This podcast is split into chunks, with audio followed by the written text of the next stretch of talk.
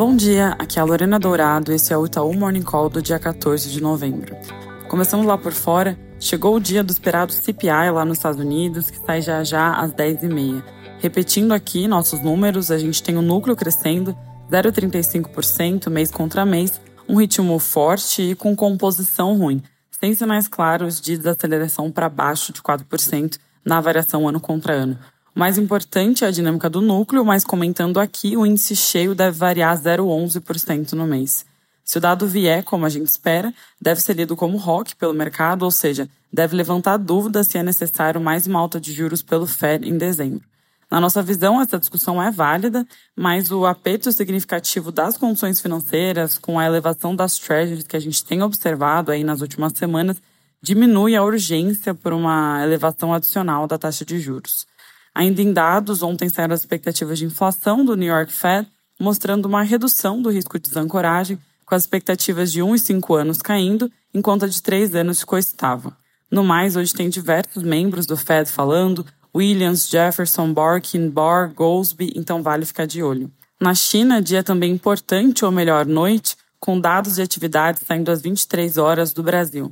No geral, a atividade de outubro deve ter sido um pouco mais fraca do que nos meses anteriores, com a produção industrial desacelerando de 4,5 para 4,3, investimento estável em 3,1, enquanto o varejo deve ter alguma melhora saindo de 5,5 para 6,5, todos os dados na variação ano contra ano, exceto o investimento que é acumulado no ano.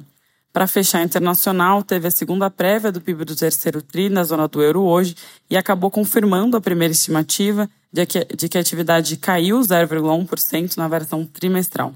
Destaque é que, apesar da queda, a abertura mostra que o emprego subiu 0,3% na mesma comparação, ou 1,4% no ano contra ano. Aqui no Brasil, foco no dado de setembro da receita do setor de serviços, a PMS, que sai hoje às 9 e deve recuar 0,3% em relação ao mês anterior e menos 0,9% no ano contra ano, com sinais mistos entre seus segmentos, mas com uma queda relevante no setor de transporte. No que diz respeito ao componente de serviços oferecidos às famílias, que a gente olha com carinho para o nosso tracking do PIB, esperamos um crescimento de 1,8% no mês, compensando parcialmente a queda de 3,8% vista em agosto. Esse dado faz parte de um conjunto de indicadores de atividade que deve mostrar uma desaceleração mais expressiva agora no segundo semestre, como já vinha sendo mostrado pelo nosso indicador proprietário IDAT.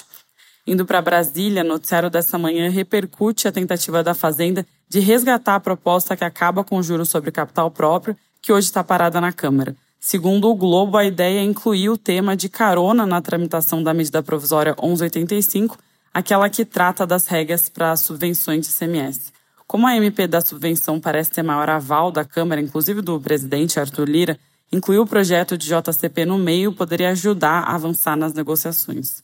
Quanto à tributária, a movimentação do Congresso em ritmo mais lento por conta do feriado, por isso o grupo de trabalho da reforma na Câmara deve retomar a discussão do texto somente a partir de segunda-feira, além de aí definir um cronograma para apreciação do projeto. Para fechar, fugindo um pouco do escopo, mas um tema que vale a pena comentar, ontem o governo brasileiro fez sua primeira emissão de títulos verdes com selo de boas práticas ESG no mercado internacional, captando 2 bilhões de dólares. A ideia é que o papel sirva de referências para emissões de empresas brasileiras baseadas também nas premissas ESG. É isso por hoje, um bom dia.